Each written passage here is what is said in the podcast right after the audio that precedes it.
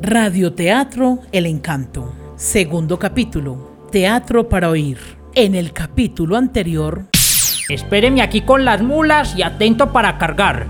Quítense, no estorben. Una hora es muy poquito.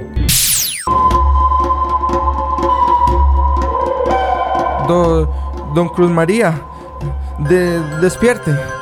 Se está acabando el tiempo y no hemos cogido nada. Ustedes entran y salen sin nada, pendejos tan bobos.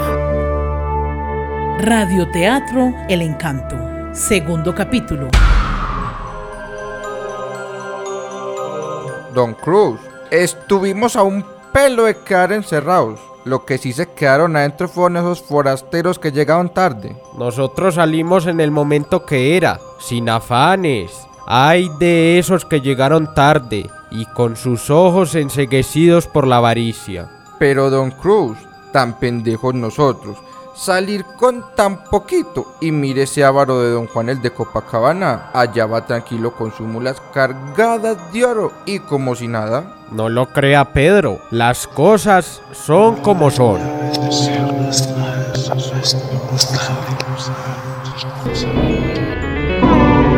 Bueno, Jacinto, hasta aquí llega usted, mi amigo. Vea, le regalo esta moneda de oro y lárguese que no lo vuelva a ver en mi vida. Cuidado con contarle a alguna persona lo de mi tesoro, porque una maldición caerá sobre usted y sobre tuita su familia.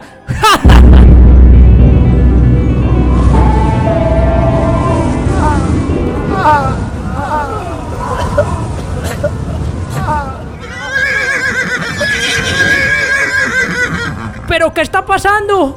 ¡Jacinto! No veo nada. ¡Ay, Dios mío, mis mulas, ¿dónde están? Mi oro. ¡Jacinto! No se me lo lleve. Miserable. ¡No veo! ¡No veo!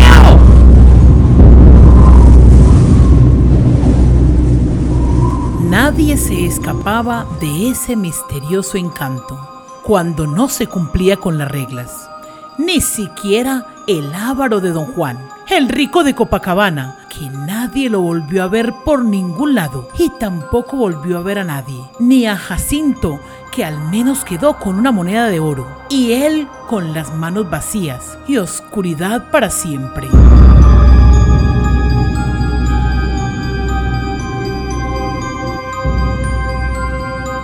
¡Corra!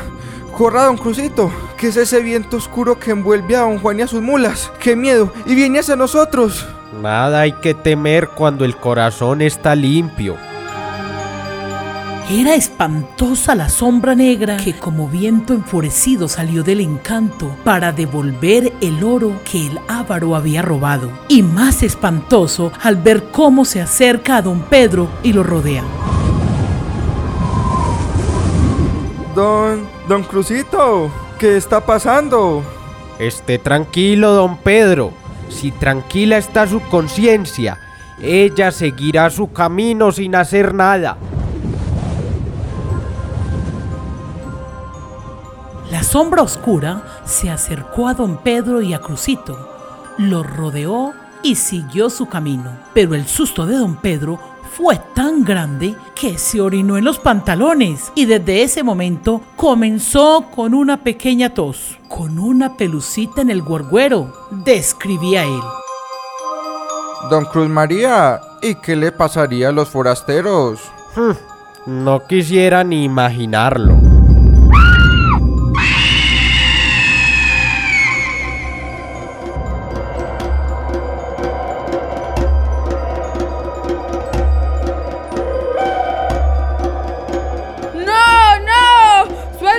Auxilio! ¿Quiénes son ustedes? ¡Suélteme! ¡No! Dos estatuas más de oro en el encanto. Mejor vámonos, don Cruz María. Esto da mucho miedo.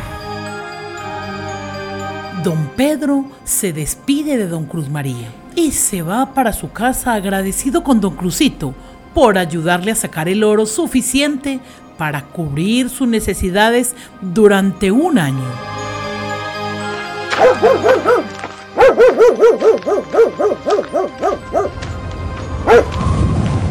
Pero ¿qué le pasará a este perro que me ladra como si no me conociera?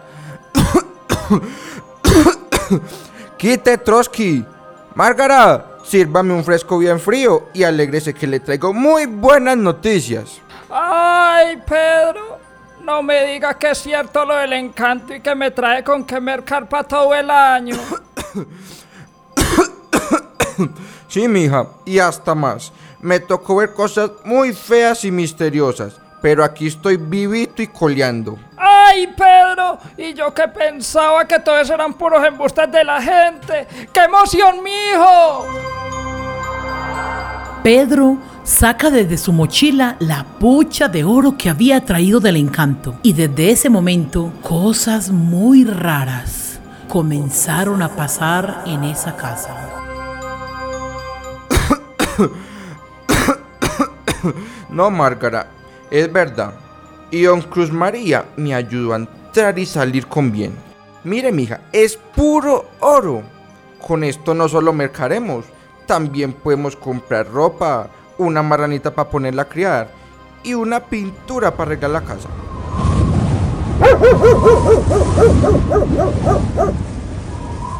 ¡Qué emoción, Pedro! Pero usted es muy bo. Estuvo dentro del encanto y no fue capaz de sacar más oro. Mija, es que todavía no se puede. ¿Acaso se quería quedar usted viuda? ¿Qué está pasando, mi hijo? Esa tos suya no me gusta para nada. Ay, espere, voy a la cocina y le preparo un agüita de tomillo con limón. Y eso se le quita la tos. Me estoy enfermando y eso no se puede. Hay mucho por hacer en esta finca. ¿Quién está ahí? Esto parece una maldinga bruja. Venga mañana por un poquito de sal.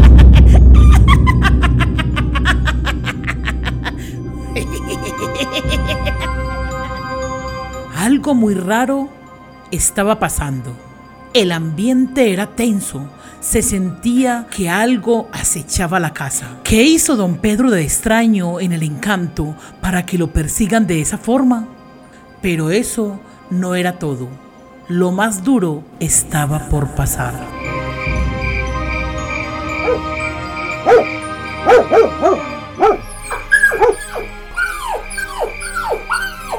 Con esta bebida se le quitará la tos a Pedro. Qué noche más fría le que va a ser. Puro verano.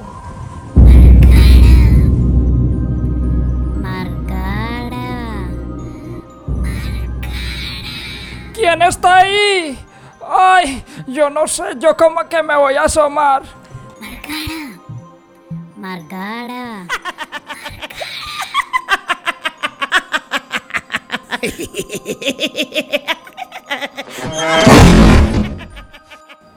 Mijo, mijo, algo muy raro está pasando. No sé si serán ladrones, pero aquí en la casa algo raro está pasando.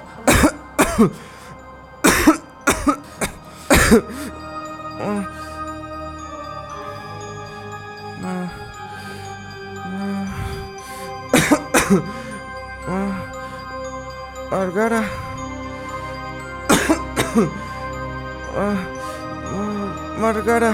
Pedro, mijo, ¿qué pasa? Ay, no puede ser. Yo aquí sola con este hombre y para colmo de males no hay velas. Pedro, mi hijo, cuénteme qué tiene. De pronto Margara ve a un hombre muy grande y de negro parado observando desde la puerta que da al corredor de la casa. Margarita siente que su pelo se le eriza y que su cuerpo no le responde. Paralizada y aterrada escucha. Venir por mi encargo. ¿Estar dónde? ¡Ay! ¡Socosor! Ha violado las reglas y debe pagar por ello. La comunicación de Margara y el hombre de negro no era física.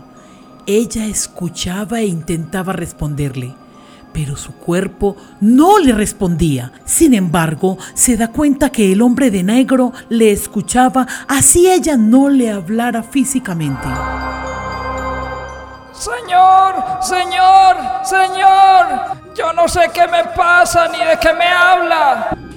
Preguntarle a su esposo, el saber a qué vengo, el saber qué es lo que busco.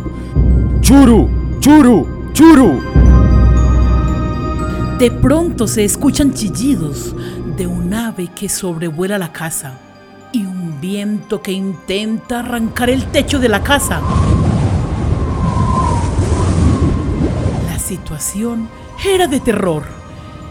En un abrir y cerrar de ojos, Margara vuelve a mirar a la puerta y el hombre de negro ya ha desaparecido. El viento y el ave se alejan y su cuerpo lentamente regresa a la normalidad. Cuando Margara mira a su esposo, él sigue tirado en el piso y desmayado. Hijo, ¿qué hizo usted? Ay, esa gente está muy enojada. Prefiero seguir pobre pero tranquila.